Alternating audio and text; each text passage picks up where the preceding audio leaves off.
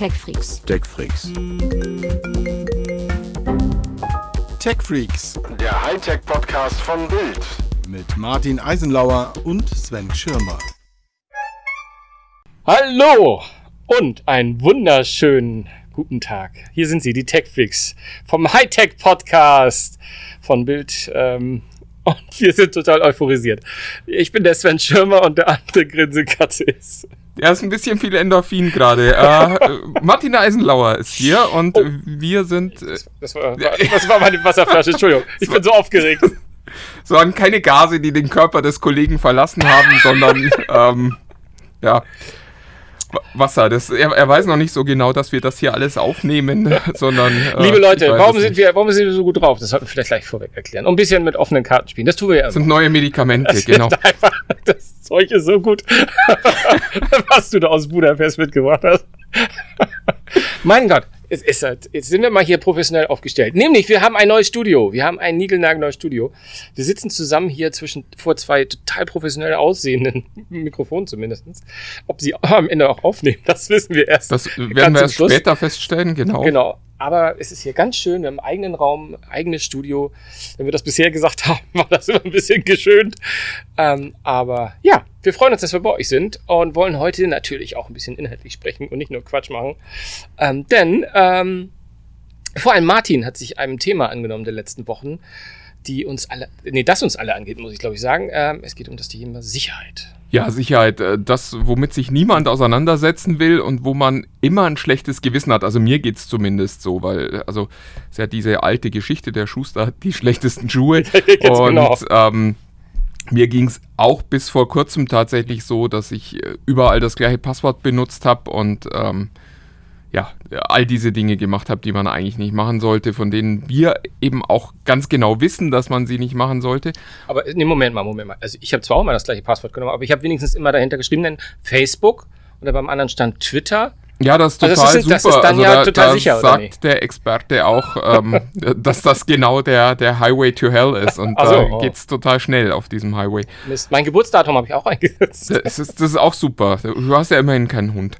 Ist ja auch schon was. Ähm, nee, wir, wir haben äh, in den letzten Wochen relativ äh, viele Geschichten rund um äh, Sicherheit gemacht und äh, ich habe äh, die Tage ein Interview äh, mit Mikko Hypponen geführt. Wer ihn nicht kennt, das ist der technische Kopf hinter F-Secure, diesem finnischen Sicherheitsunternehmen, der auch ein spannendes ähm, Gesetz definiert hat, das Hyponen-Gesetz. Und darüber wollen wir ein bisschen reden, aber wir wollen auch noch ein bisschen ähm, Service drumherum liefern und noch über VPN reden und über Passwortmanager, also über all die Dinge, die euer Leben im Internet hoffentlich sicherer und vielleicht sogar auch ein bisschen bequemer machen. Ja, und selbst unsere Toplist zum Schluss lohnt sich dieses Mal, weil auch die könnte den einen oder anderen Tipp beinhalten. Von daher, bleibt dran. Das, daran glaube ich noch nicht, dass sich unsere Toplist mal lohnen würde. ja, schauen wir mal.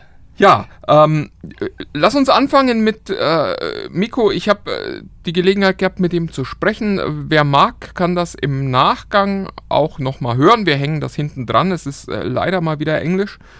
Das heißt, äh, wer da wirklich tiefes Interesse hat, ich fand das Gespräch sehr, sehr spannend. Da sind auch noch einige Aspekte drin, über die wir gleich nicht sprechen werden, weil sonst wird es, glaube ich, zu lang. Äh, Das Spannendste, was er gesagt hat, ist das, was Sicherheitsexperten schon heute das äh, Hyponen-Gesetz nennen. Nämlich alles, was smart ist, ist angreifbar. Kann gehackt werden. Und das ist von jemandem, der sich mit Sicherheit auseinandersetzt, schon ein steiles Statement. Ja, nicht nur das, weil es ja auch ein bisschen, wenn ich ganz ehrlich bin, ähm, das mit Futter äh, verseht, was uns häufig begegnet. Also gerade in meinem privaten, wenn das Skeptiker zum Thema Smart Home und äh, Internet of Things, äh, da sind natürlich äh, jedes Mal, wenn jemand gesagt hat, ja, das ist denn, da, da kann ja jeder reinhacken und dann kann er in meine Wohnung gucken und ich habe immer gesagt, ja, nee, interessiert doch keinen und ähm, im Prinzip zahlt das ja genau darauf ein, das ist, ja, Ja, er geht sogar noch einen Schritt weiter. Also er äh, sagte im Interview erstmal, also alles, was smart ist, kann gehackt werden. Das größte Problem in seinen Augen sind aber noch nicht mal die smarten Devices, weil er eben sagt, wenn wir uns ein smartes Device kaufen, also einen Smart TV oder einen Smart Speaker, dann wissen wir, dass der ins Internet geht, weil das ist äh, ganz oft auch der Grund, warum wir das kaufen. Smart TV kaufen wir halt, weil wir Netflix sehen wollen, einen Smart Speaker, weil wir mit Alexa oder Siri sprechen wollen oder vielleicht auch dem Google Assistant.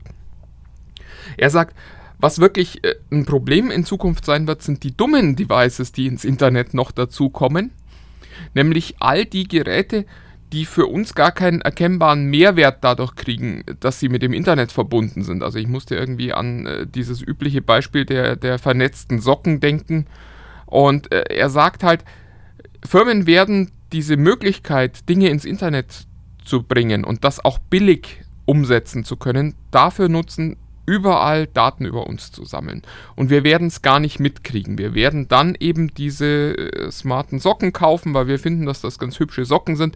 Aber die gehen eben ins Internet und die protokollieren dann genau, wie viele Schritte wir damit laufen, wo wir damit rumlaufen, was wir damit tun, wie oft wir sie tragen und melden das zurück an die Unternehmen. Und wir geben überall Daten ab ohne das eigentlich aktiv mitzukriegen. Und äh, das ist natürlich ein spannender Punkt, weil wir eben heute noch äh, in einer Welt leben, in der wir sehr genau wissen, welcher, welche unserer Geräte im Internet sind.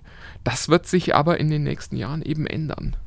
Ah, ich bin mir gar nicht sicher, dass wir nicht vielleicht jetzt schon an einem Stand sind, wo wir den Überblick verlieren. Also als du im Vorgespräch auch schon mal, äh, also die Tage darüber geredet hast, als ich mal so richtig versucht habe nachzudenken, was bei mir alles im Internet ist, jetzt schon und was kommuniziert, denke ich auch so, uh, also, ja, der Blick in den Router lohnt sich an der Stelle ge immer mal äh, wieder. Äh, genau das würde ich auch gerade sagen. Da ich irgendwann hab ich gesagt, das kriege ich nämlich nicht mehr zusammen. Da muss ich doch mal Papa Fritz fragen und hab, bin in die Box gegangen und habe hab mal geschaut, wo ich auch dachte, boah, und wo ich auch viele Sachen die ich nicht zuordnen konnte, die auch keine das knackigen ist, Namen haben. Genau, die sich auch nicht vernünftig anmelden. Die nur eine MAC-Adresse haben, also genau. einen Zahlenstrang, wo du sagst, was ist das, was ist das jetzt? Und dann siehst du auch, äh, wie, das war gestern online, das war heute online, das muss also noch hier sein. Was zum Teufel ist das? Und ich meine, wir hatten jetzt gerade die IFA oder nicht zuletzt auch die vorletzte IFA, fing das ja auch schon äh, sehr stark an. Wir leben in einem Zeitalter, wo halt auch mal eine Dunstabzugshaube ins Netz geht, wo, wo der Herd ins Netz geht, wo der Kühlschrank unbedingt ins Netz möchte, um uns irgendwas mitzuteilen. Ähm, wo wir natürlich auch immer sagen, hu, das finden wir cool, aber es hat natürlich auch die Achillesferse. Ja, es ist wahnsinnig gefährlich, äh, zumal es eben dann auch äh, Dinge wie Trojaner gibt, die sich da dann einnisten und wo man dann plötzlich auch die Basis für eine Attacke auf irgendein anderes System wird, ohne das überhaupt mitzukriegen. Das gab es ja schon mal mit smarten Lampen wo sich Hacker die Mühe gemacht haben, smarte Lampen zu hacken und die dann äh, für eine Denial-of-Service-Attacke zu nutzen.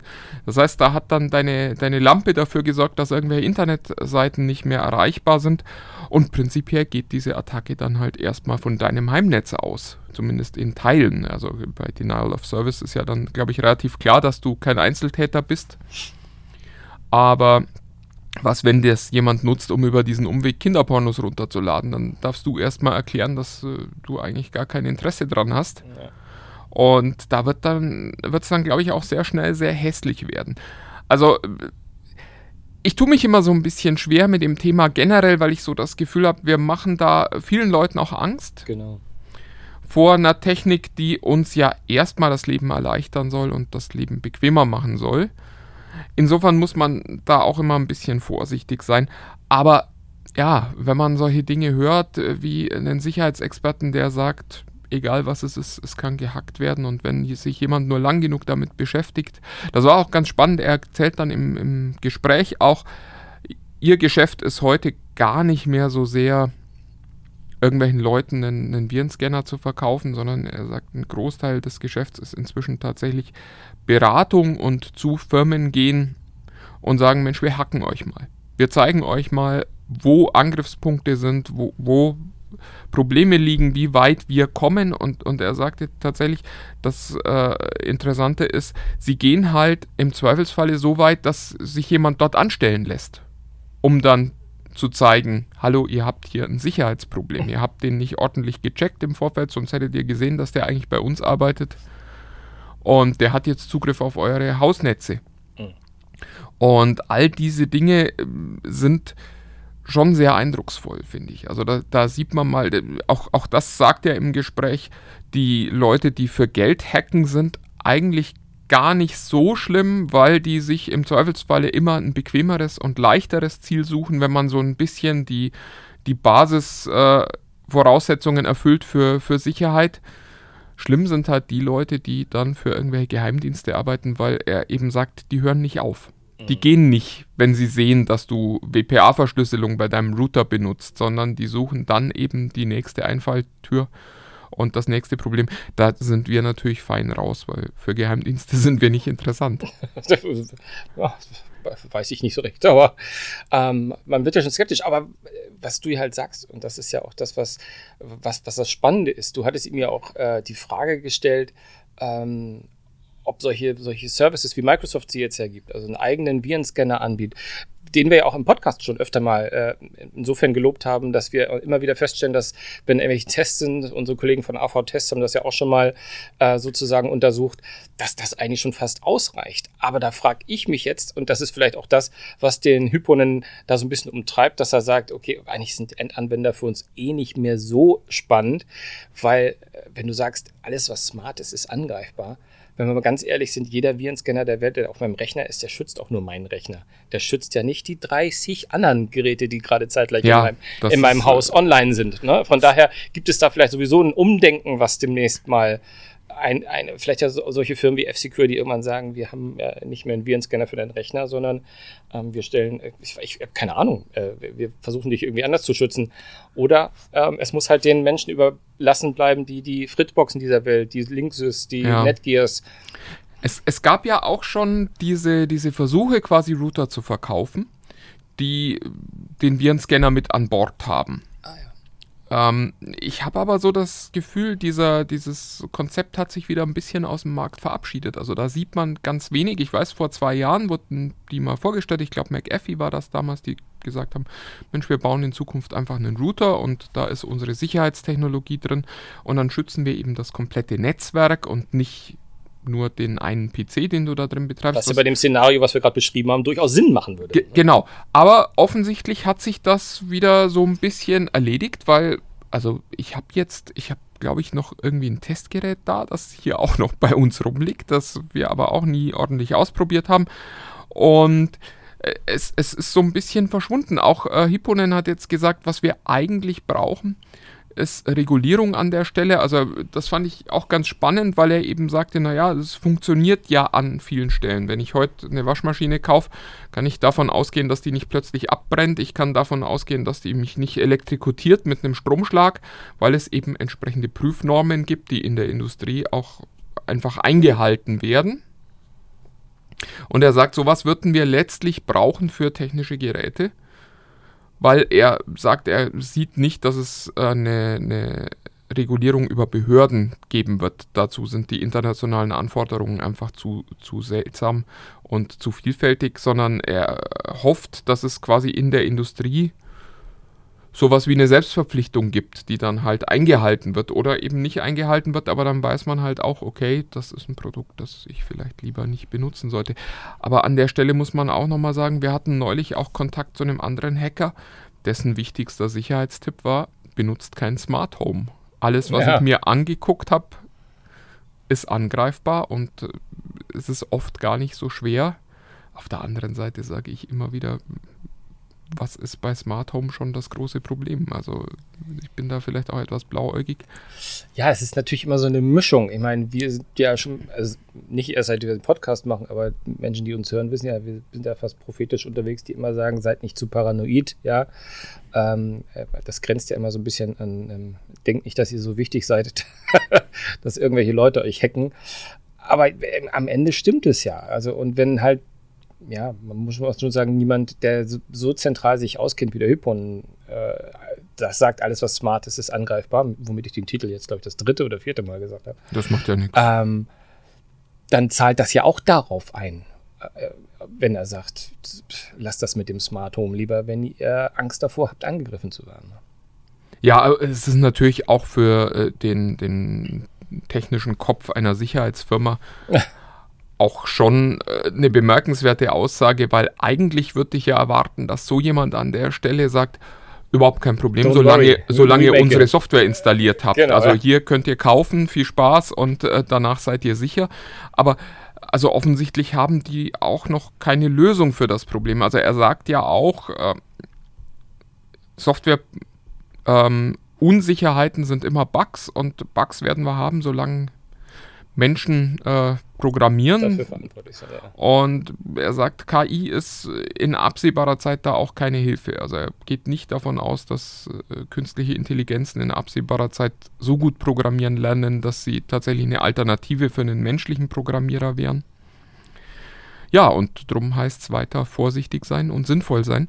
Ähm, ich würde sagen, wir geben an der Stelle jetzt mal noch so ein bisschen Mehrwert mit in den Podcast, sodass es nicht nur unser Gequatsche ist, was die Leute hier heute mit nach Hause nehmen.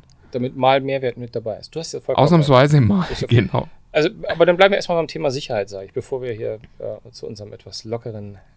Ja, äh, ganz, ganz kurz noch, äh, also zum Thema äh, Virenscanner ist es tatsächlich aktuell Stand der, der Dinge, dass man eigentlich keinen Bezahlvirenscanner mehr braucht, sondern dass der Windows Defender reicht. Den man ja auf dem MacBook nicht hat, ne?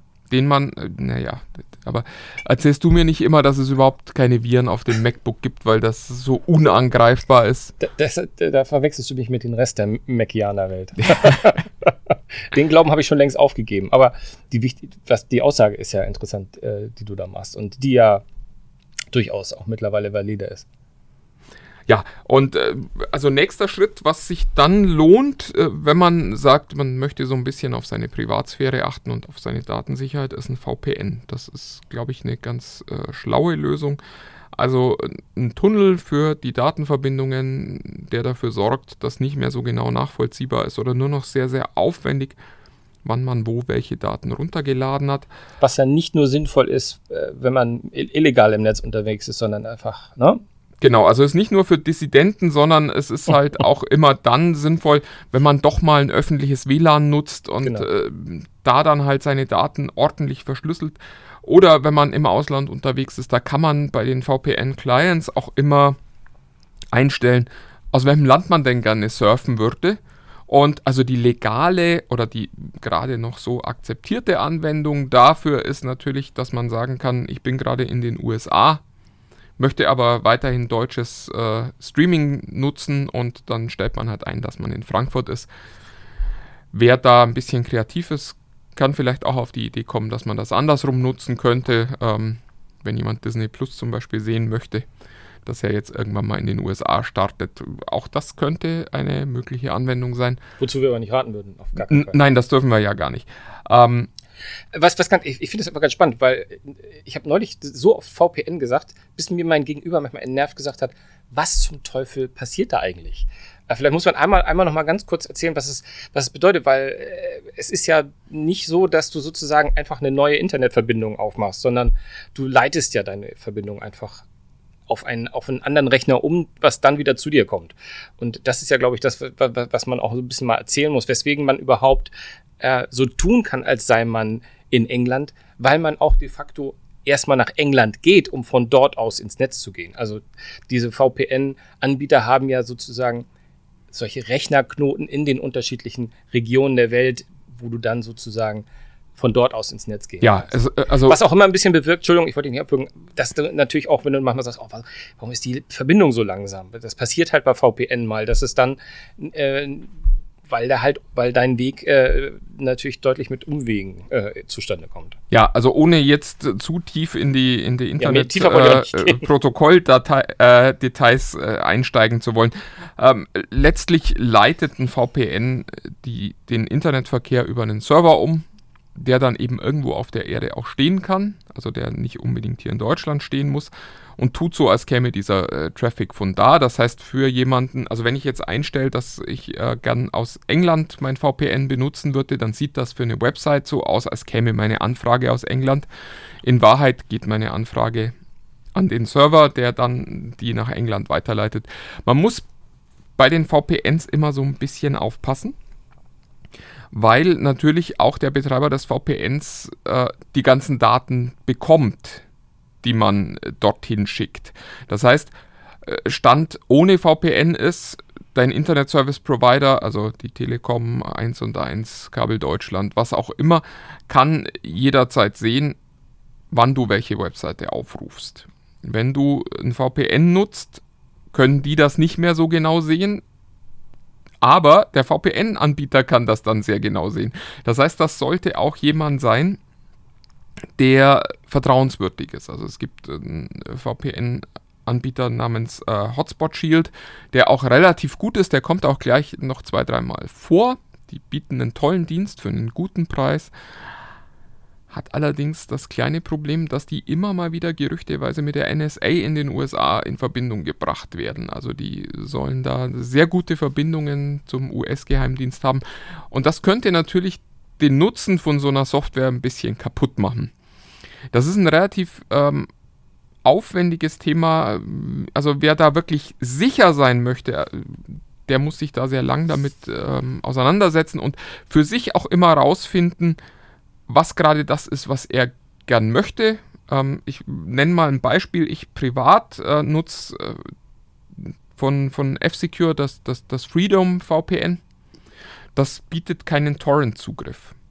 Also wer Torrents nutzen will, wird, also Torrent-Verkehr wird da prinzipiell ausgeschlossen. Ist natürlich blöd, wenn man Torrents nutzen möchte. Ich persönlich sage für mich, ich nutze keine Torrents, also ist äh, Freedom für mich vollkommen in Ordnung. Aber so muss eben jeder gucken.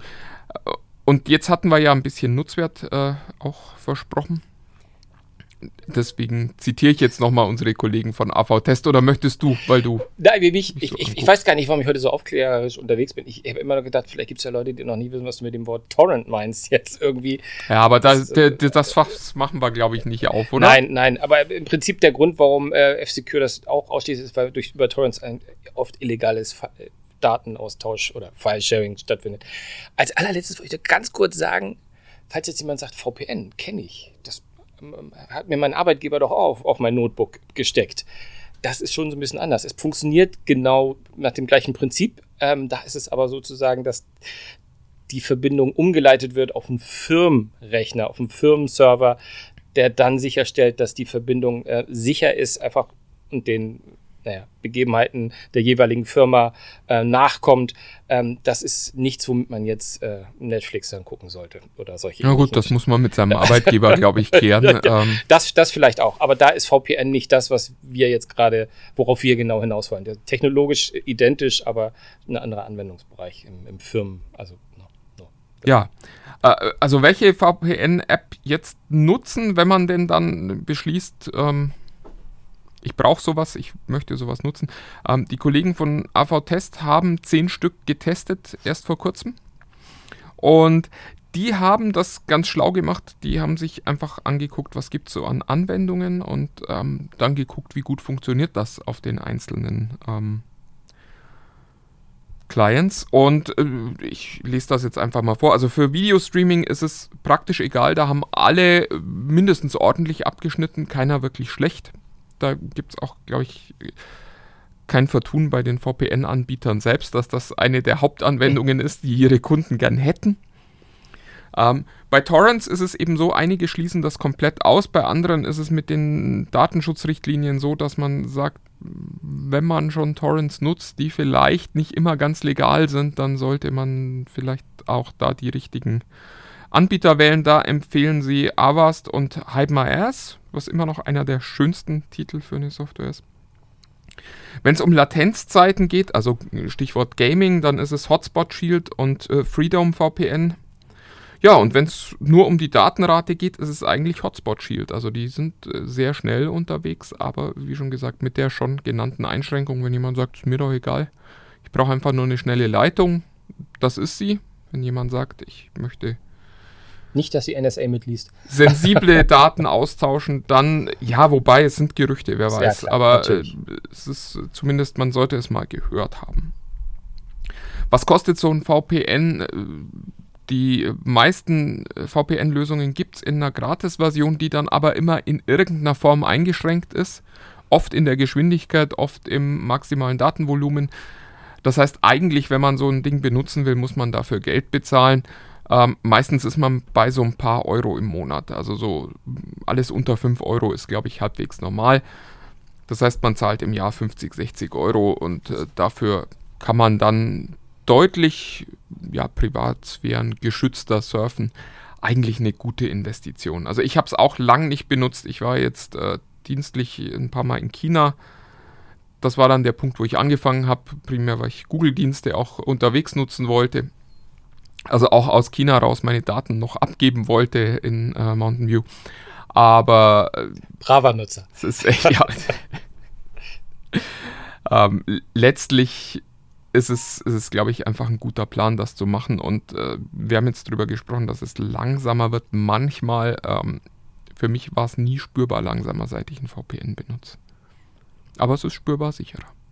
Ja, absolut. Ähm, ich habe auch lange nicht benutzt. Ich habe mal eine Zeit lang, als es mit Netflix so anfing und glaube sogar bevor sie in Deutschland waren noch, habe ich das mit dem VPN gemacht, weil es sonst von aus Deutschland nicht ging und ähm, da ging das, also damals schon, äh, da habe ich glaube ich über das iPhone gestreamt und auf den Fernseher geschmissen. Äh, also die Datenraten sind manchmal also meistens gar nicht so schlecht irgendwie, um, um solche Dinge zu tun. Ähm, auf jeden Fall. Aber apropos Mountain View und Daten abgeben, ähm, vielleicht sollten wir nochmal zu dem Stichwort kommen, das du vorhin genannt hast, nämlich Passwortmanager. Das sind ja so, glaube ich, mit die sensibelsten Daten, mit denen wir so im Internet rumhantieren. Ja, also es gibt all diese Passwortregeln, es gibt das, das schöne, ähm, das, das schöne Bild, man, man solle seine Passwörter so oft wechseln wie seine Zahnbürste. Ähm, dann wissen wir alle, wir sollen Passwörter möglichst so wählen, dass sich kein Mensch merken kann, wie die denn aussehen. Also am besten möglichst unzusammenhängende Ketten von Buchstaben, Zahlen und so weiter. Da soll auch nicht die Website drin sein, hatten wir ja anfangs, für die dieses Passwort ist, weil sonst ist natürlich, wenn eins weg ist, klar, wie die bei den anderen aussehen. Also wenn euer Passwort äh, 123 at Google ist, dann ist äh, eigentlich auch jedem relativ einfach äh, zu erkennen, wie euer Passwort at Facebook sein könnte. Deswegen äh, ist es halt so sinnlos zu versuchen, sich das alles zu merken. Und darum gehen viele Leute in eine Strategie, die ich auch lange benutzt habe, nämlich äh, ich hatte ein paar wirklich gute Passwörter für ein, zwei wichtige Konten, also mein Google-Konto, ähm, Passwort, äh, ähm, nicht Passwortmanager, äh, Online-Banking und also für die Dienste, wo ich so Angst hatte, wenn da was schief geht, dann ist mein Geld weg. Und ich hatte ein schlechtes Passwort für ähm, oder ein halbwegs schlechtes Passwort für all die Dienste, wo ich so den Eindruck hatte, naja, das ist irgendwie maximal unbequem, wenn da was passiert, aber das äh, gefährdet mich nicht in meiner Existenz. Ja, und natürlich ist dieses Passwort auch im Internet gelandet. Und zwar gar nicht, weil ich zu blöd war, sondern äh, weil seinerzeit LinkedIn zu blöd war. Die hatten einen Passwort-Leak und da war auch mein Passwort mit dabei. Mit äh, dem schönen Ergebnis, dass dann auch äh, mein Spotify-Account äh, mal gehackt wurde, der eben das gleiche Passwort hatte. Und das ist wahnsinnig nervig. Und darum habe ich irgendwann mal beschlossen, ich benutze ab jetzt einen Passwortmanager. Da muss man sich dann noch ein Passwort ganz, ganz intensiv merken und alle anderen übernimmt dann tatsächlich eine App oder eben ein Browser-Plugin, das diese Passwörter einträgt, überall da, wo man so ein Passwort vielleicht mal haben möchte. Ich finde eine gute Investition, weil äh, diese Passwortmanager auch ähm, sichere Passwörter generieren auf Wunsch. Das heißt, man muss sich noch nicht mal selber mehr was ausdenken, sondern man sagt nur, ich hätte gern eins mit zwölf Zeilen. Und äh, die guten Passwortmanager haben auch alle ein Generierungstool, das äh, ja, das quasi nochmal anpassbar ist. Also es gibt ja Webseiten, die sagen, du darfst keine Doppelpunkte benutzen oder keine Punkte. Und auch das kann man da eintragen. Und dann generiert der eben ein Passwort, das wirklich gut und sicher ist und du selbst nicht mehr kennst. Und dass man selbst nicht mehr kennt. Das ist tatsächlich äh, so ein bisschen das Problem, dass man sich dann halt Passwörter auch nicht mehr merkt und dass es dann doch immer wieder so ein paar Dienste gibt, die das alles nicht unterstützen. Also die, die äh, Smart TV App für Netflix unterstützt das halt nicht. Und da muss man dann halt immer mal wieder nachgucken. Aber es funktioniert wirklich relativ gut. Ähm, und es ist halt eigentlich auch eine total bequeme Lösung. Ich äh, benutze LastPass, das kostet knapp 3 Euro im Monat. Und da hat man zum Beispiel auch die Möglichkeit, Passwörter freizugeben für andere Mitnutzer, was in so einer Familie ganz schlau ist, wenn man einfach sagen kann, äh, hier liegt unser Netflix-Passwort Und das gibt man dann auch an alle in der Familie mit weiter, sodass die auch immer das aktuelle Passwort haben und da Zugriff haben. Das ist eigentlich eine ganz schlaue Lösung. Und was ich auch ganz schlau finde bei LastPass, ähm, man kann das auch vererben.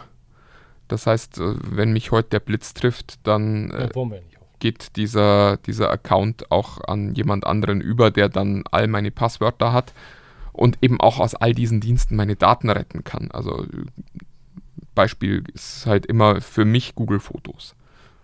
Wenn, da, wenn wir da heute nicht mehr rankommen, ist halt auch das Fotoarchiv meiner Familie jetzt nicht komplett weg, aber weit genug weg, dass es wirklich unbequem ist. Das ist in der Tat scary geworden. Das, da müssen wir auch mal einen extra Podcast machen, ähm, was, was da sinnvoll und nicht sinnvoll ist. Habe ich auch neulich festgestellt, wie viele meiner Fotos nur noch digital vorliegen und nicht bei mir im Hause. Hm, ganz, ja, aber das ist eine ganz andere Geschichte. Aber neben LastPass kann man eventuell noch mal, also ich, ich, ich bin ganz unlustig, ich habe auch LastPass genutzt. Ich glaube, so, zwei, drei Monate nach Martin bin ich da auch eingestiegen ähm, und muss sagen, ich ich finde es auch umständlich, gerade, aber ich glaube, ich, ich oder wir sind ein Extremfall, wir sind Techniktester, wir haben halt ständig irgendwelche Technik, wo jetzt nicht gerade LastPass drauf installiert ist, wo die aber gerne mal wollen, mein Google-Account, ja. äh, Passwort oder irgendwas das muss man sich dann, wobei ich sagen muss, das habe ich jetzt schon so oft abgetippt. Yes, ich glaube, das kriege ich noch zusammen. ähm, aber äh, es gibt noch andere, also viele Leute schwören auch, äh, du magst es mir verzeihen, in der Apple-Welt auf das, was Apple selbst anbietet. Ja. Diese, mhm. und ich auch habe auch immer das Gefühl, dass das äh, auch, auch eine relativ sichere Nummer ist, gerade wie Apple sich auch immer gebadet, gebärt, wie, wie, wie heißt das überhaupt, ähm, wenn es darum geht, ähm, die Datensicherheit ihrer Nutzer äh, ähm, anzuknapsen. Da stellen sie sich ja immer relativ äh, mit breiter Brust davor. Ähm, aber auch Google. Also ich habe jetzt gerade neulich einen Administrator, wo man immer denkt, das sind diejenigen Jungs, die sind total vorsichtig, die passen total auf und die haben bestimmt das Best, den besten Passwortmanager. Der gesagt, ich nutze Google. Ja, äh, lustigerweise auch äh, mit der vollen Rückendeckung eines Hackers, mit dem wir neulich gesprochen haben, weil äh, der hatte auch ein gutes Argument dafür. Ja? Der sagte, keiner gibt so viel Geld für Softwaresicherheit aus wie Google. Ja. Die haben ein Headhunting-Programm, wo man wirklich viel Geld bekommt, wenn man eine Sicherheitslücke bei denen findet. Drum gibt es viele Menschen, die Sicherheitslücken bei denen suchen. Und die werden dann eben auch geschlossen, weil die Leute einfach das Geld mitnehmen. Mhm.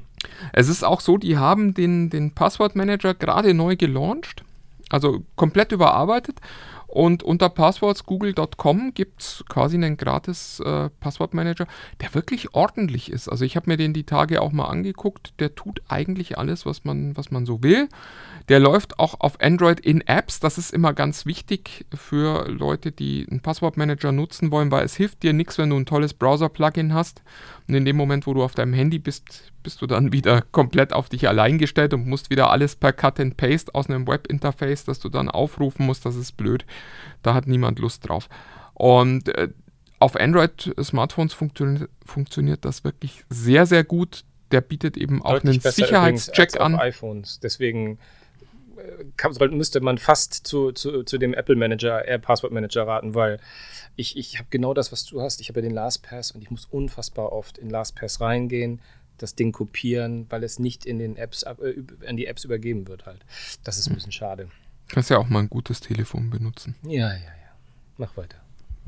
Es ist, wer, wer Apple hat, muss Hör auf, halt auch jetzt weiter. leiden können. Mach weiter, ja. Man hat ja auch viel Spaß. Also wirklich, äh, wenn ihr nichts aus diesem Podcast mitgenommen habt, außer dass wir wahnsinnig albern sind und uns freuen, hier einen neuen Podcastraum heute in Betrieb genommen zu haben äh, bei unserem Arbeitsplatz, dann nehmt bitte mit, besorgt euch einen Passwortmanager. Es lohnt sich wirklich.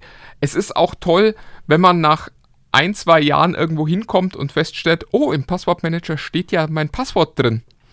Und ich muss nicht wieder dieses ganze Brimborium machen mit Nein, ich habe es vergessen. Ich weiß nicht mehr, was meine Backup-Frage war, die mir damals total logisch erschien. Und all diese Dinge spart man sich. Und das ist wirklich, also viele der Passwortmanager kann man in der, in der Basisfunktionalität auch gratis nutzen. Es muss nicht der von Google sein, wenn man sagt, ich will meine Daten nicht bei Google abgeben. Auch fair enough. Viel Glück dabei. Ähm,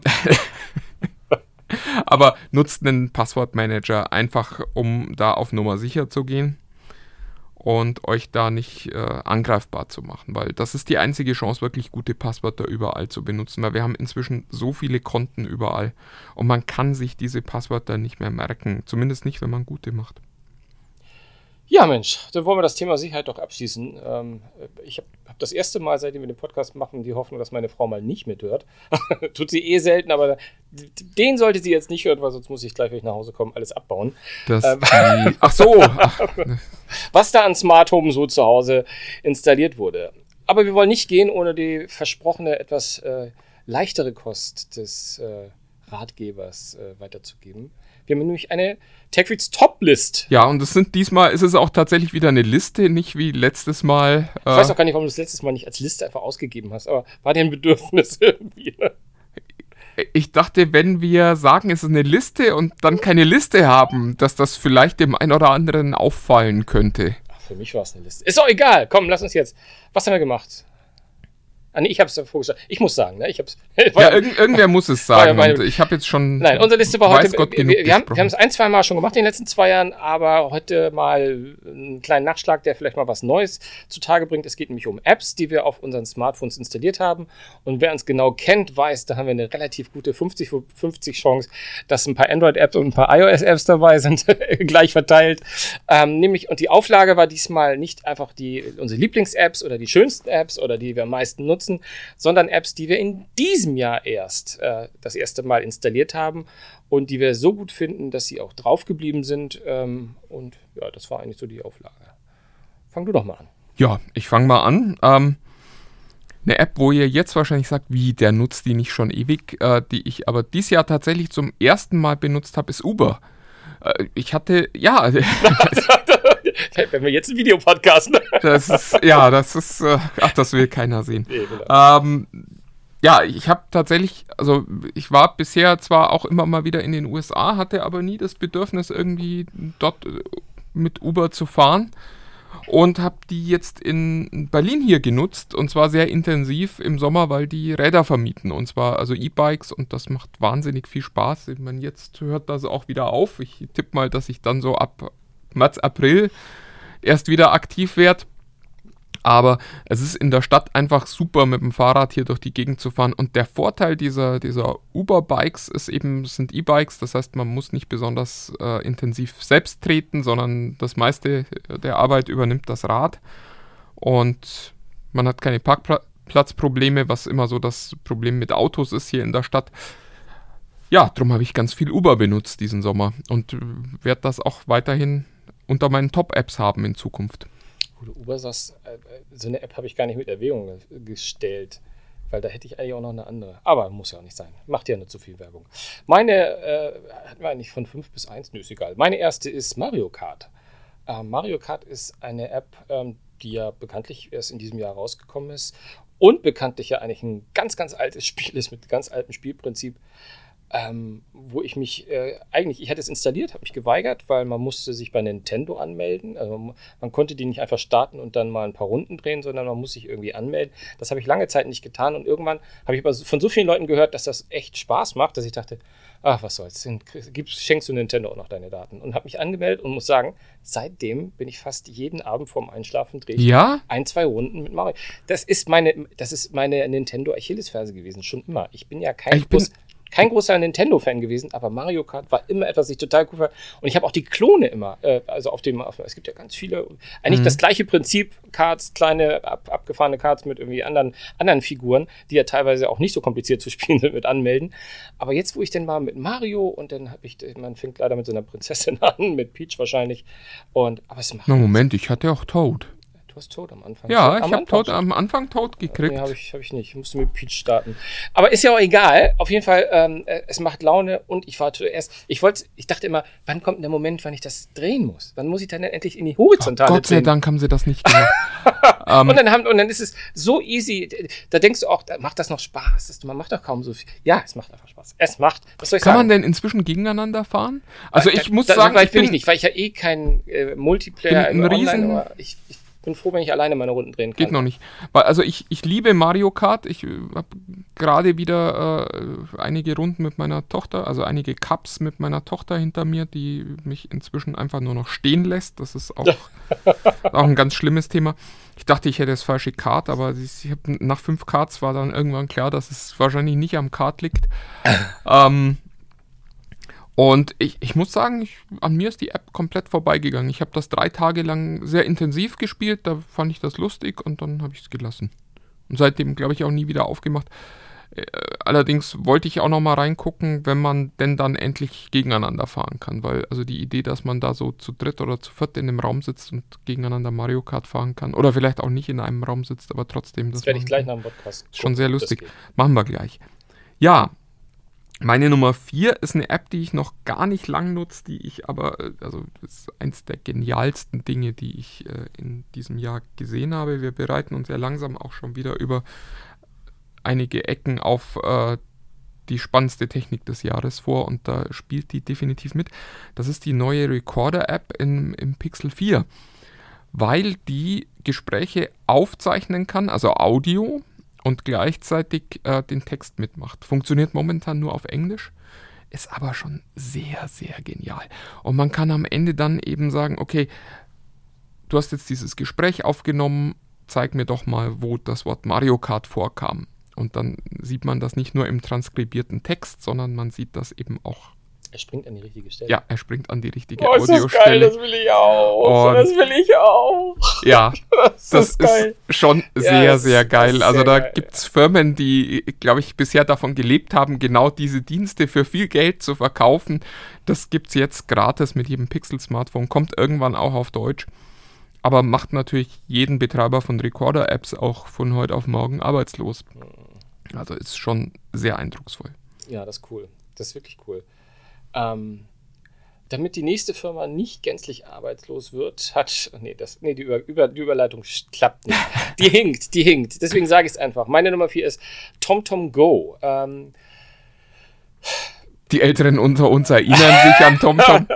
naja, TomTom, ein, einer der ehemaligen. Google Maps, großen, bevor es Google Maps bevor gab. Bevor es Google Maps gab, gab es, gab es TomTom und es gab die, nicht die PDAs, sondern Person, PNAs, glaube ich, Personal Navigation ja. Assistant.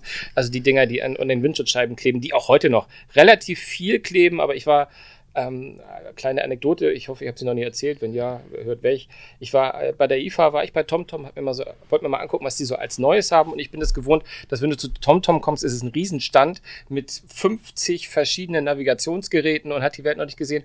Und dann standen wir vor einem Display mit original vier Geräten meinte ich, oh cool, das ist die Go-Serie, super. Und wo sind die anderen? Meinte, wieso die anderen? That's it. Das ist jetzt, ne? Weil die halt gesehen haben, das ist ein Markt, der, der halt stirbt und, und nicht mehr viel über. Nicht mehr, ja, ganz, ganz genau. Und ähm, deswegen ähm, habe ich gesagt, hier mit, äh, die haben diese äh, vier Naviga Navigationsgeräte, wo einfach zwei noch die normale für Auto sind, aber ein kleineres und ein größeres. Also im Prinzip ist es eins und es gibt noch was für Lkw-Fahrer und so. Da, da, diese Spezialgeschichten, die machen sie noch. Aber sie haben halt, was sie eigentlich auch schon immer hatten, eine, eine App auch für, für, für Smartphone, aber die haben sie jetzt so aufgebohrt und so gut gemacht, ähm, dass ich gesagt das will ich mir mal ausprobieren, ist auch nicht kostenlos. Das ist ähm, ähnlich wie mit den, also auch preislich erstaunlicherweise, ähnlich wie den Passwortmanagern oder den, äh, den, den äh, ähm, hier, wie heißen die Dinger hier? Äh, was haben wir gesagt? VPN-Apps, das war das Wort, was ich suchte. Also äh, ich glaube, das Standard-Abo kostet irgendwie drei Euro im Monat, glaube ich. Oder wenn man das Jahr bezahlt, ist es sogar noch weniger. Und ähm, man hat eine vollwertige Navigations-App mit all dem, was halt auch das, ähm, das Navi von TomTom äh, mit sich bringt. Ich habe parallel mir auch das, ähm, das neue oder das aktuellste äh, TomTom halt Navi zum Ankleben an die Windschutzscheibe, sag ich mal, geholt und habe die auch parallel mit Google Maps laufen lassen und habe die alle mal so ausprobiert und muss sagen, ähm, es gibt eigentlich, wenn man, wenn man ein anständiges Smartphone hat und ich habe das Gefühl, das läuft auf so fast allen äh, die da gerade so aktuell im Markt sind, dann macht das keinen Sinn mehr, sich so ein Navigationsgerät an die Windschutzscheibe zu hängen. Es hat noch ein paar Vorteile zu, zu Google. Zu das wäre jetzt meine nächste Frage gewesen. Genau, Warum? Genau, also ich finde schon, also die, die äh, deswegen habe ich es auch extra parallel gemacht, die Verkehrsinformation, die Umleitung von, von Staus und das vorschl aktive Vorschlagen von, ich habe hier eine neue Strecke gefunden, die ist fünf Minuten schneller als das, was du da gerade hast. Auf dem Weg von der Ostsee nach Berlin hatte ich sogar etwas, das ist 25 Minuten schneller. Und ich dachte, äh, man muss natürlich sagen, man, man sagt denn ja und fährt eine andere Strecke und hofft, dass es auch dann wirklich so war. Das kann natürlich alles eine große Das alte Navi-Problem. kann natürlich alles eine große Lüge sein. Aber ich, für mich war es halt so, dass ich gesagt habe, okay, ich brauche die Navis nicht mehr, weil das ist einfach praktisch. Ich kann auch am PC meine Planung machen und gebe das dann an, an die App. Ist jetzt auch nicht originell, aber ähm, es funktioniert halt und ich habe die mittlerweile immer im Einsatz und eigentlich wollte ich vor dem Podcast, bevor ich das alles erzähle, nochmal die Rechnung machen, aber ihr könnt selbst rechnen, drei Euro im Monat, was das im Jahr ist, ähm, ist relativ klar, äh, etwas unter 40 Euro im Jahr. Wie viele Jahre ihr damit fahren könnt, anstelle euch so ein Navi Navigerät für 199 Euro zu kaufen oder manchmal sogar 249 oder was weiß ich. Ähm, ich glaube, da macht das gar keinen Sinn mehr, sich so ein Gerät an die Windschutzscheibe zu holen. Nee, das sicher nicht, aber ich finde auch, es macht keinen Sinn mehr, sich äh, noch eine App zu kaufen, wenn es Google Es Maps gibt gibt, immer, gibt immer das ja Gründe. so Basis-Navigation sehr, sehr gut macht und Absolut, eben ja. auch überall verfügbar ist. Also das ist das, was, was bei mir TomTom gekillt hat seinerzeit. Ich, also ich bin schon ausgestiegen, als TomTom noch deutlich besser in der Stauvorhersage war als, als Google, was glaube ich heute nicht mehr so richtig ist. Ich fand schon. Ähm, aber für mich war dieses, dieses Nahtlose, also dass meine Orte eben überall sind und dass ich ähm, da quasi einfach auch unterwegs mal einen Ort markieren kann und den habe ich dann aber auch auf meinem Rechner, wenn ich zu Hause in Maps bin. Das war tatsächlich für mich der, der, der Killer. Das, ja, ich würde es jetzt auch gar nicht, ich mache ja keine Werbung für TomTom. Ich kann nur sagen, dass mir immer das Gefühl, also dass ich das Gefühl habe, da eleganter geführt zu werden. Aber das ist auch sehr subjektiv, muss man sagen. Ich habe TomTom schon immer genutzt. Man kann auch, bevor jemand fragt, äh, Karten sich vorher herunterladen, sodass man selbst, wenn man in der Diaspora ist und kein, kein Mobilfunk mehr haben sollte, wo auch immer das sein mag, ähm, dass da man nicht verloren ist in diesem, in diesem Fall jedenfalls. Also ich, für mich ist es eine, die habe ich installiert und ich habe jetzt auch beschlossen, sie weiter zu benutzen, das äh, Navigationsgerät. Ich war immer jemand, obwohl ich Google Maps hatte und zumindest auch zu meiner Frau mal sagt, du weißt, du hast Google Maps und kannst einfach da nutzen, ähm, war ich immer derjenige, der Erste, der das Navi an die Wand wieder geklebt hat, weil irgendwie da war immer das Vertrauen mehr. Aber am Ende des Tages mag ich gar nicht jetzt schönreden. Du hast recht, Google führt einen auch überall hin. Ich finde nur nicht ganz so elegant, aber am Ende kommst du auch an. Na dann. Ja, meine Nummer drei ist äh, Pocket Casts. Ich habe äh, lang einen anderen äh, Podcast-Client benutzt und der hat irgendwann aufgehört, Updates zu machen, was ich total ärgerlich fand. Ich habe die eigentlich sehr, sehr gern benutzt. Ich hatte den auch bezahlt in einer, einer werbefreien Version und musste mir dann plötzlich eine neue Podcast-App suchen. Das ist jetzt Pocket Casts geworden. Was war das denn vorher nochmal? Auch bezahlen musste. Ja, danke für die Frage. Sorry. Mir, nee, ich, Ich dachte, wäre jetzt so interessant, wäre auch ein Service zu wissen, welche man sich nicht besorgen soll. Ich, ich hätte es schon gesagt, wenn mir der Name jetzt noch einfallen würde, so peinlicherweise. Ja, ja, gut. So Ähm, ja. nee, ich, weiß, ich weiß es leider nicht mehr, wie die hieß. Ähm, äh, inzwischen ist es Pocket Casts. Sicherlich nicht die schönste Podcast-App, aber die, die man am schönsten an seine äh, Wünsche, Vorstellungen und so weiter anpassen kann. Und die das wirklich hinkriegt, auch mit großen Podcast-Mengen noch sehr übersichtlich und äh, elegant auszusehen. Das äh, war für mich eigentlich so der Punkt. Sehr schön. Meine, meine Nummer drei sage ich nur ein Wort und dann muss ich, können wir gleich weiter zu deiner Nummer zwei. Nee, deiner Ja, Nummer drei. da zwei meine gehen. Nummer- Meine Nummer drei ist LastPass. Haben wir drüber Ja, geredet? haben wir lang wir genug drüber geredet. gesprochen. Wirklich, wirklich eine gute Empfehlung. Auch ich hatte gerade die Situation, dass man LastPass bisher immer nur mit dem Fingerabdruck entsperren konnte. Und ja, auf Android-Geräten. Achso, okay. Und jetzt mit dem äh, Face Unlock des Pixel 4 zum ersten Mal eine Anwendung da ist, die sicher genug ist, um auch von denen akzeptiert zu werden. Und es hat exakt zwei Tage nach dem äh, Erscheinen des Pixel 4 gebraucht, bis die das Update raus hatten, dass das auch funktioniert. Okay. Also das fand Aber ich sehr, sehr cool. Da fühle ich mich bei einer Firma immer gut aufgehoben, wenn die offensichtlich wahrnehmen, was ihre Kunden wollen und Das da absolut, Probleme absolut. Ich lösen. bin auch total, äh, mit LastPass bin ich auch total zufrieden, kann ich auch überhaupt gar nicht meckern. Wo ich gerade so ein bisschen stutzig werde, ist, komisch, ich habe nämlich mit der News heute zu tun gehabt. Ähm, gab es nicht ein äh, Gesichtserkennungsproblem beim Pixel 4?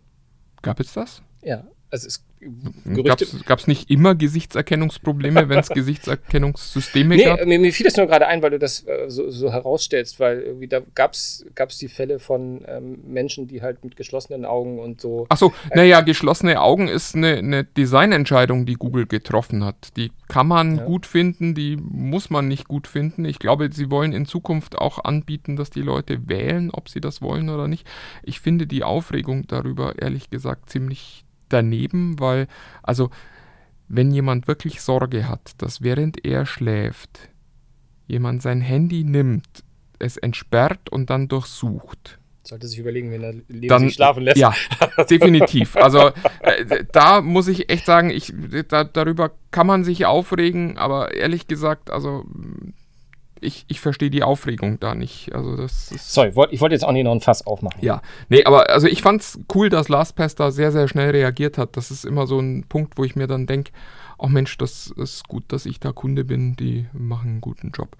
Ähm, ja, meine Nummer zwei ist die einzige, wo ich so ein bisschen dieses eine Jahr sehr weit fasse. Ähm, nämlich, das ist die, die App Goddess, äh, was die ein wunderbares Spiel ist. Und das habe ich tatsächlich vor ein paar Jahren schon mal gespielt. Da war das aber noch so buggy, dass ich irgendwann entnervt aufgegeben habe, weil dann zwischendrin die Speicherstände mal wieder weg waren oder wieder gar nichts ging. Und das habe ich jetzt vor ein paar Wochen wieder installiert und ich muss ganz ehrlich sagen, es ist einfach ein wunderbares Spiel und inzwischen läuft es auch stabil, also zumindest seit ein paar Wochen und ich habe auch noch keine Spielstände verloren. Und ich kann das allen nur empfehlen, die früher mal so, so Retro-Leute äh, sind und die früher mal Populous gespielt haben. Denn also Goddess ist vom äh, gleichen Entwickler Peter Molyneux und quasi eine moderne äh, Variante von Populous sehr, sehr schön. Also man spielt Gott. Ich wollte sagen, man spielt Gott, ne? obwohl es steht jetzt in dem Namen auch. Äh, äh for, formt äh, quasi das Land für seine, für seine Gläubigen, äh, erntet dann Glauben ab. Damit kann man wieder neue Fähigkeiten lernen. Und also es ist einfach, es ist so ein bisschen ein Endlosspiel, aber man hat eben auch nie Zeitdruck. Es läuft so entspannt vor sich hin. Es hat so ein bisschen was Meditatives und man ist immer irgendwie beschäftigt. Also ich höre nebenbei Podcasts. Und dass, dass, dass, dir ein Spiel gefällt, wo du Gott spielst, das war mir klar.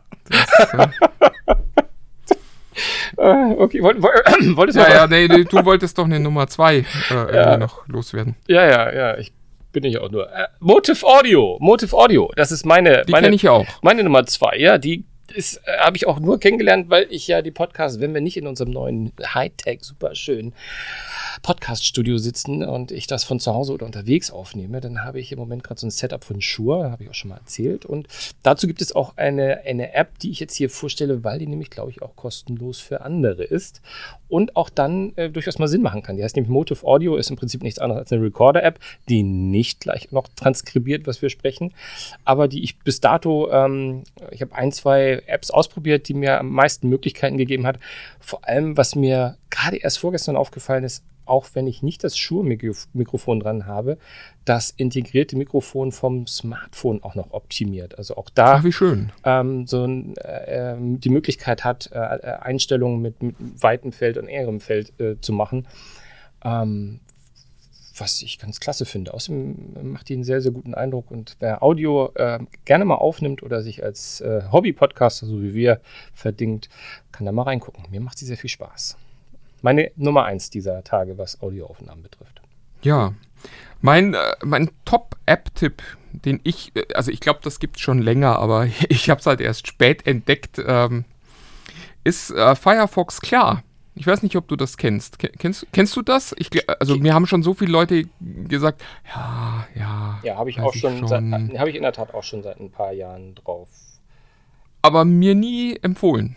Ich habe das erst vor kurzem entdeckt. Ich bin ganz begeistert. Ja, im Prinzip ist es, ist es ja nichts wie, anders, wie, wie eine App, wo der Inkognito-Modus, äh, eine Browser-App, wo der Inkognito-Modus immer auf On steht. Genau, es ist der, ist der, äh, ist die App, wo standardmäßig der Inkognito-Modus an ist und die sich dann automatisch auch wieder löscht, ähm, in dem Moment, wo man die App zumacht nutze ich gar nicht so viel für Pornografie, sondern ähm, Ehrliche Worte gleich zu Anfang. äh, naja, nee, nee, wir haben als äh, Journalisten immer wieder äh, die Situation, dass wir Dinge suchen, von denen wir nicht wollen, dass sie in unserem Suchverlauf landen. Einfach weil Indeed. man sie aus beruflichen Gründen sucht und vielleicht in äh, drei Jahren nicht unbedingt auf der Liste der Sympathisanten für irgendwelche ISIS-Terroristen landen möchte oder so. Und äh, da finde ich Firefox klar wirklich eine ne schöne äh, Alternative, weil ich immer so das Gefühl hatte, wenn das alles in mein Google-Konto reingeht, dann glauben die vielleicht, dass viele der Dinge, die ich so recherchiere, mich auch tatsächlich interessieren. Ja.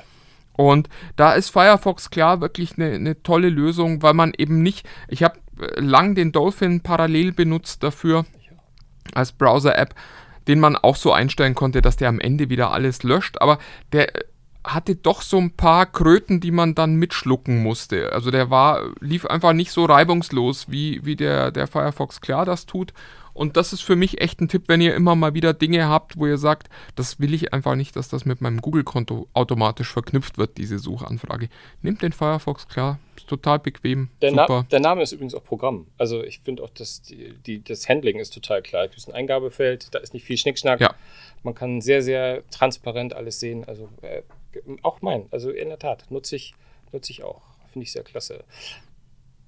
War das schon deine Nummer eins? Das war schon meine Nummer 1. Nummer Jetzt eins. müsste deine Nummer 1 müsste kommen. mal- Ja, zum Abschluss etwas, ähm, äh, wo ich ähm, einen alten Freund von mir, ich hoffe, er fühlt sich angesprochen, wenn er den Podcast hört, grüßen möchte, weil er mich schon vor vielen Jahren mal in einen ähm, äh, Musikplayer äh, für den, für den äh, für den Rechner, für den PC eingeführt hat und der Name ist Fubar 2000. Ähm, wo, wo, der, Okay. Na- wo der Name äh, genau herkommt, kann ich nicht sagen. Ich weiß nur, dass es ein Open Source ähm, Player ist, der eine unfassbar große Fangemeinde hat. Gebt es ruhig mal in, in, in Google oder einer Suchmaschine eurer Wahl ein. Ein Riesenfundus, was dort an Plugins und ähnliches allein für den PC hergestellt wurde. Und jetzt habe ich entdeckt, ähm, ähm, dass, es, dass es eine App gibt, die auch so heißt. Ich weiß noch gar nicht, wie lange, ähm, aber ich habe sie genommen und es ist ein ganz einfacher Player ähm, zumindest was die Optik angeht. Aber wenn man da einmal in die Einstellung geht und nach hinten schaut, ich, es, ist, es ist unglaublich, was, was für, für Tiefen er hat und was, wo man sich verlieren kann. Ist ein bisschen was eher für, für Freunde der Musik ähm, und die da so ein bisschen rum, gerne mal rumschrauben, was so, so Audioqualität betrifft und, und, und, und, und. Ähm, aber ist äh, ein sehr, sehr einfacher Player mit einer großen Tiefe, den ich gerne empfehlen möchte. Ich finde ihn klasse. Fuba 2000. Warum auch immer. Toller Name. ja, toller Name. Und ein tolles Studio. Und der ja, erste Sendung. ja, muss man nochmal sagen. Ähm, also wir, wir posten auch ein paar Fotos bei TechFreaks unter sich, damit wir unsere Facebook-Gruppe auch mal erwähnt haben. genau, genau. Das Wir haben ein neues Podcast-Studio hier. Und ja, da, ich aber rechnet nicht damit, dass das jetzt jedes Mal so toll klingt, weil wir werden oft mal nicht zusammentreffen. Ja, aber es löst natürlich das Problem, das wir letzte Woche hatten, dass wir drei absolut. Leute hatten und natürlich, wie so oft, äh, mit einem dilettantischen Setup gearbeitet haben. Und das dann ja auch entsprechend geklungen hat. Also die Hoffnung ist, dass ähm, auch mehrere Menschen in Zukunft einfach deutlich, deutlich besser klingen. Genau, genau. Vielen Dank an dieser Stelle an Kai Drehmann, unserem Kollegen, der unter anderem auch, und das kann man ja auch mal sagen, ein, wer sich für Sport und vor allem für Fußball interessiert, den Phrasenmäher-Podcast moderiert. Ja. Und der hat oft sehr, sehr interessante Gesprächspartner. Horcht da mal rein. Also Unser ich, Podcast-Zar hier im Haus ich bin ein richtiger Fan geworden. Es macht sehr viel Spaß. Also, macht einen tollen Job, ja. Und äh, hat auch ein tolles Studio hier. und hat ein tolles Studio hingestellt, ganz genau. hingestellt. Genau, ich sage jetzt auch, ich habe gerade überlegt, ob gebaut oder bauen lassen. Oh, Aber äh, Ja. ja, nee, Ergebnisse zählen ist, äh, ist toll hier. Ich hoffe, es klingt auch toll. Ich hoffe, das äh, Zoom, mit dem wir hier aufzeichnen, hat auch gerade aufgenommen, aber es sieht alles gut aus. Und, Ja, eine äh, gute Hoffnung, genau. Wenn nicht, nehmen wir das gleich nochmal auf und äh, Ja, ja, das dann denkst ist es du. ganz anders. Das denkst du. Aber bis dahin geht ihr mal schön zu iTunes und gebt uns mal fünf Sternchen und sagt, dass ihr uns gut findet. Das hilft uns auch dabei, ein bisschen bekannter zu werden. Und ansonsten, TechFreaks unter sich haben wir schon gesagt. Und ja, tschüss. ja, tschüss. Tschüss. We are here to, to talk about internet security. So, so how do you think that the threat uh, is is developing in in the internet? I, I just read something that there's an awful growth in in, in malware and attacks. Um, how much is it? people regularly ask me that how come we can't get rid of these problems? How come we still have all these security problems? Why can't we develop a system that wouldn't have all these vulnerabilities and wouldn't have all these security holes and get rid of all of these security problems? And and then I have to go and explain to them that it's it's um, it's not really a question of having a system with no vulnerabilities. It's a much deeper problem. Vulnerabilities are bugs, programming errors. That's what mm. they hmm. are. And those of us who've been using computers for, for a longer time remember when we were using computers which were not on the internet, you know, the floppy time, or let's say Windows 3 time. Windows 3 machines were not on the internet yet, or most of them were not. Yes. And, and, and, and of course, we had bugs. I mean, we've always had bugs. And when you had a bug and, and your word crashed as you were writing a document on Windows 3, which happened a lot, then Word would crash, or maybe whole Windows would blue screen and crash, and you would have to reboot. But that's all it was. I mean, you lost your work, but you did not get hacked. And and then what happened was that we took all of our computers online. Today, every single computer is on the internet.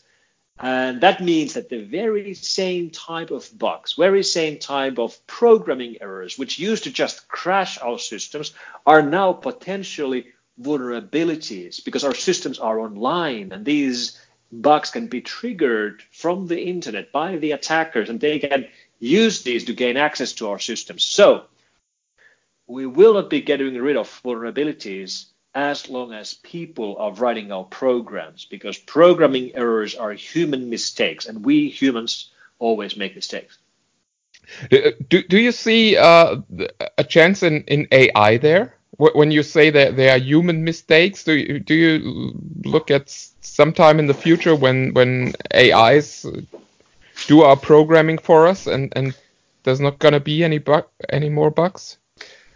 Around, How do you uh, value the human element in in that? I think it was around 10, 12, 13 years ago when I wrote a program which wrote programs. So effectively a programming program. And granted, the programs that it wrote really, really sucked, but they were programs and they did compile and they did do things. So it's an interesting thought experiment that, you know, what if I would drop everything else and just focus 100% on making my programming program better, just enhancing it. I mean, I would spend 15 years 30 years just making my programming program better, eventually it would be pretty good. Eventually mm. it would be able to write useful programs. Eventually it would get closer and closer to how good I am as a programmer. And I'm not a very good programmer, but you know, eventually it would be roughly as good as I am if I would just spend all the time I had to, to make it perfect. And when it would be good enough, then what I could do is that I could have the program write a better version of itself. And then that version of the program would write a better version of itself. And you very quickly see there's this this loop that would that would appear where you would get a slightly better program every second as it would recompile itself and rerun itself. And that's basically one way to think about how we could reach superhuman intelligence. Now, in this particular example, it would be very, very, very narrow scope. It would only be able to write programs, but you could see how it could become something that we humans couldn't understand at all what it would be doing. And it, we could argue it could become much more efficient as we human programmers are. And we could even see that that could lead to something where uh, every single human programmer would be unemployed because programming programs would become good enough, eventually maybe good enough to expand the things that they're able to do beyond programming. And it, these are interesting thought experiments. And it would also mean that one day we could have programs without vulnerabilities because the programmers who wrote them are not humans and they don't make mistakes. Or if they make mistakes, those mistakes are so goddamn complex that we would never be able to exploit them. So it's it is possible, but I'm not really holding my breath to see this happen anytime soon. So, so you you haven't uh, figured uh, in the, the the decrease in in programming wages yet into your business plan. Yeah, no, no, it's not going to happen during our uh, working lifetime, I, I guess. But it is an interesting thought experiment, and it might just happen eventually. Um, you, you work in, in that cyber uh, security business, um, which which also is, is kind of the cyber uh, criminal business. How, how big do you think this business is? There's you, you can probably there's there's no numbers because all the hackers probably don't don't file their taxes. But um, how how much do you think that that is? There are various numbers floated around in different research about how big cybercrime is. And I wouldn't trust any of those numbers. it, it is very hard to measure. And it's hard to measure for, for multiple reasons. Uh, most importantly, uh, the amount of damage uh, you know created by a major hack or data leak is really hard to quantify in, in euros or dollars and the other thing which makes it so hard to measure is that the vast majority of, of breaches and hacks are never reported.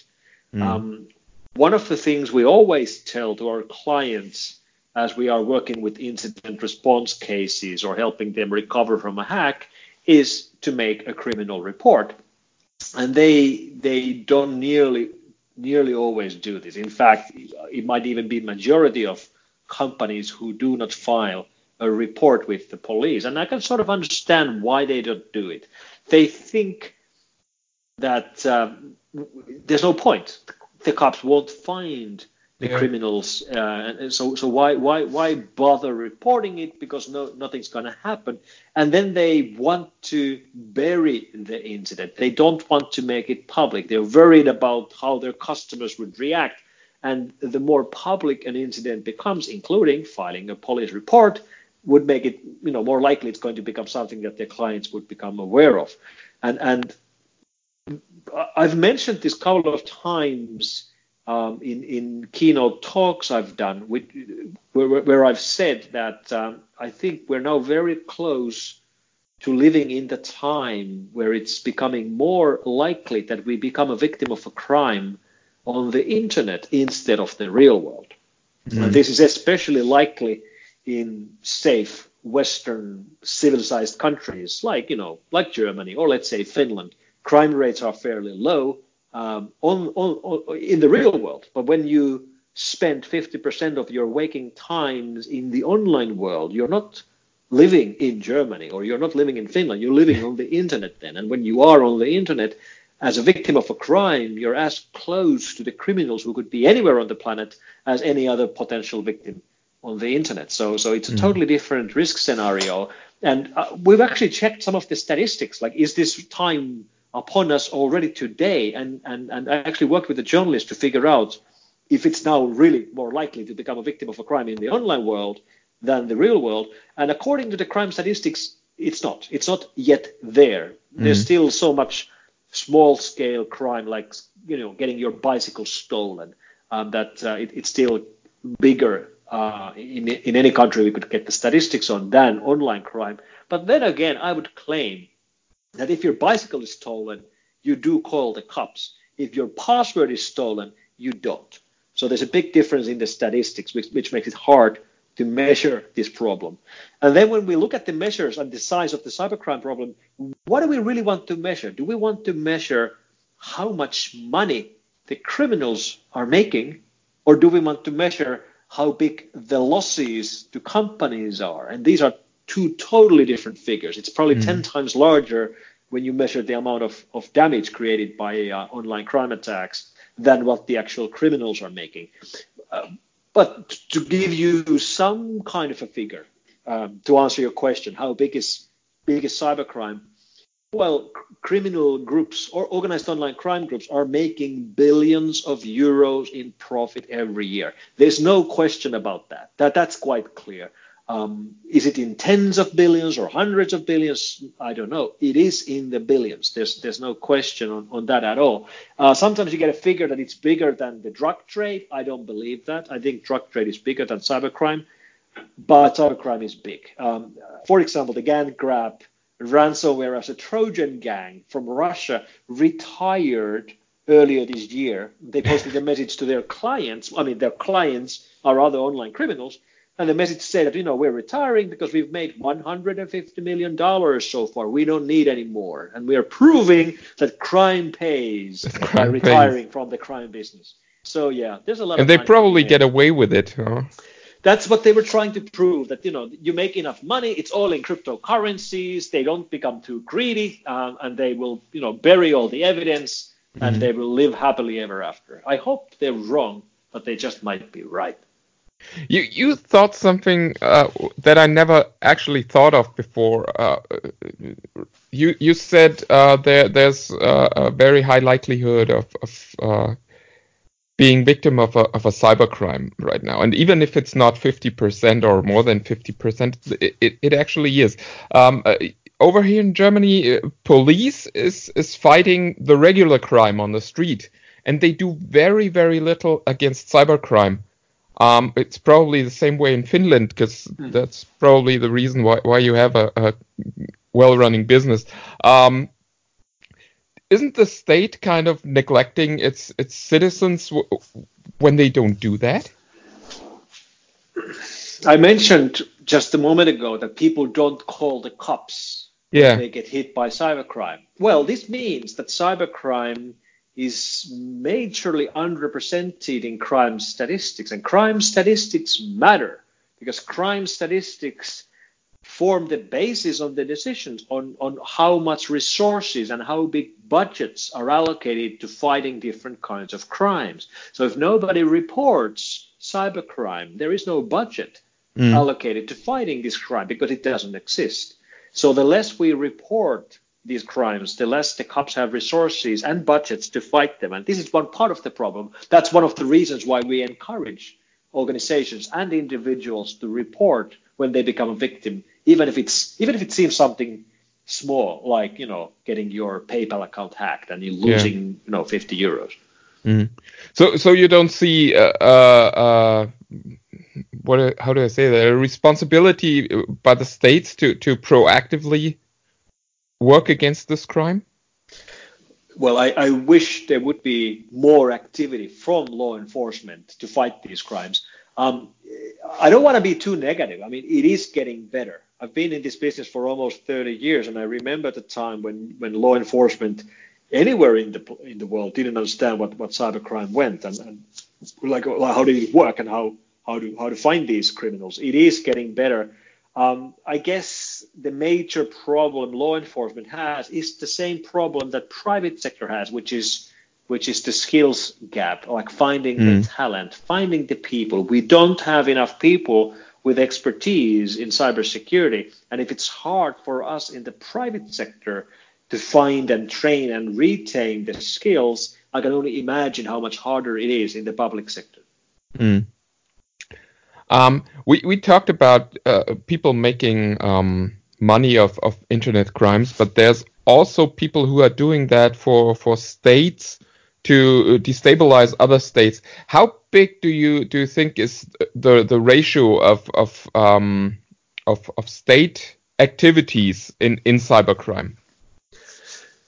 During a typical day in our labs here at F Secure, we collect around half a million malware samples, most of which we collect from our honeypots and honeynets, which we mm. operate around the world. Part of them we get from our clients and customers.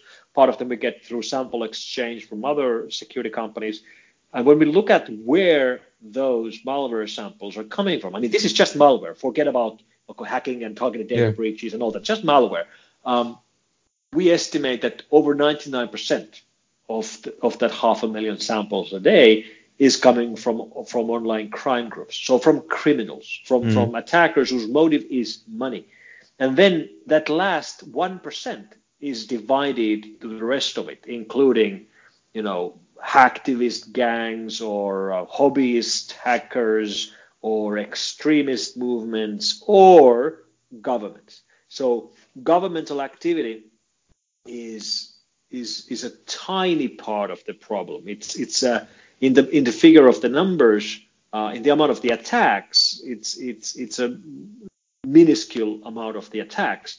However, when you become a victim of an attack coming from a government, it's a totally different story than becoming a victim for a crime group.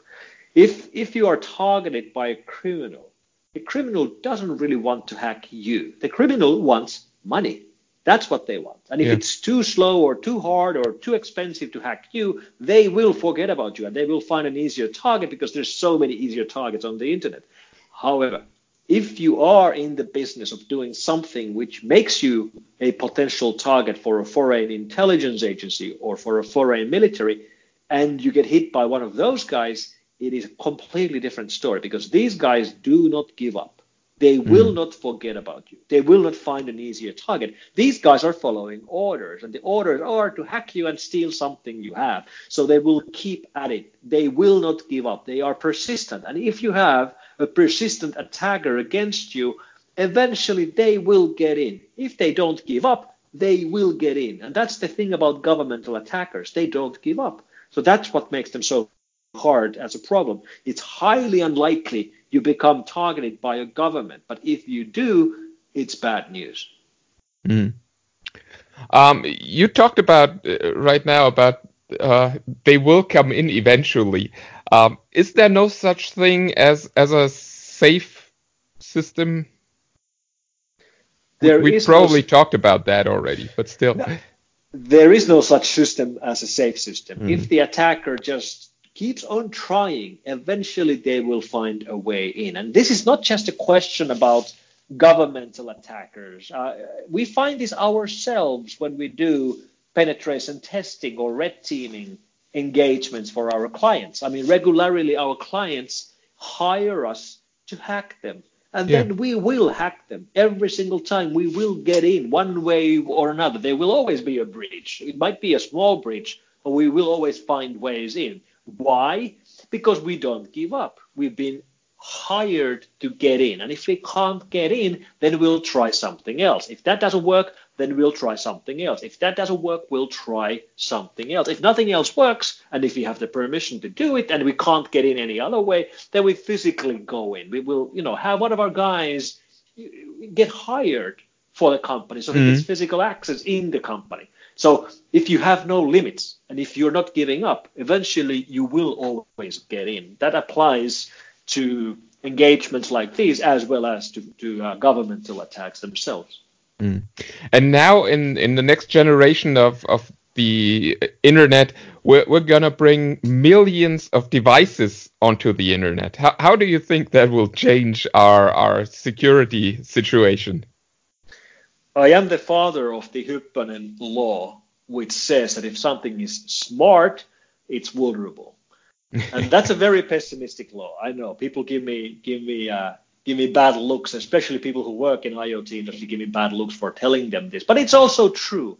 I mean, if you think about traditional devices, offline devices, how do you hack them? Well, you don't. You don't hack them at all. But then when you take a device and you plug it on the internet, they're always, at least theoretically, hackable. And this is what we're doing. Now, why is this a problem? Well, most of the things around us, which are now going online, are things where the number one selling point is price. If you think about the everyday electronics around us or kitchen appliances or things like that, the number one thing we ask for when we go shopping for a washing machine is what's the price. And if price is the most important selling point, that means that the manufacturers can't afford to invest into security as they are adding connectivity to all of their devices. And why are they adding connectivity? Well, partially it's about these smart devices like smart fridges and smart TVs and smart watches. But I'm not nearly as worried about smart devices as I am about stupid devices. And stupid devices will be going onto the internet as well. They're just going to go to the internet for different reasons than smart devices. I mean, smart devices like smart TVs go to the internet so that the consumer can watch Netflix from the TV. Yeah. So the consumer understands very well that this smart TV I bought is on the internet. They bought it because it has to be on the internet so they can watch Netflix. But what I'm saying is that stupid devices, the things that the consumer doesn't need to be on the internet, will go to the internet as well. They just go there for a different reason. They go there to collect data because every mm. manufacturer of of anything will want to know where their customers are and how how many customers they have and where are they and how often do they use their gadgets and devices and electronics and how often do they have failures? And this means that when it becomes cheap enough every device will be on the internet. And consumers won't even know that they are on the internet. They, they, they won't be an app. There will be there won't be anything that would benefit the consumer but there are things which will benefit the manufacturer.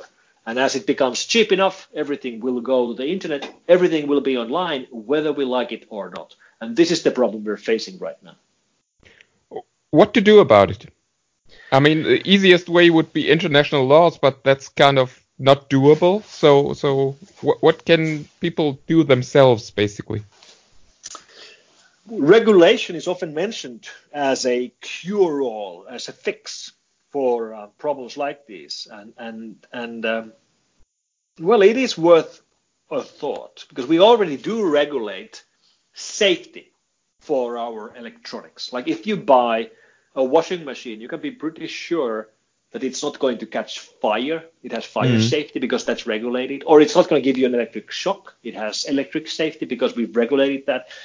But if it's on, on the internet, it's most likely going to leak your Wi-Fi password to anybody who asks for it because we don't regulate the security part. So yeah. should we regulate that as well? Uh, I don't know. I, am not really a big fan of regulation. I think regulation almost always fails.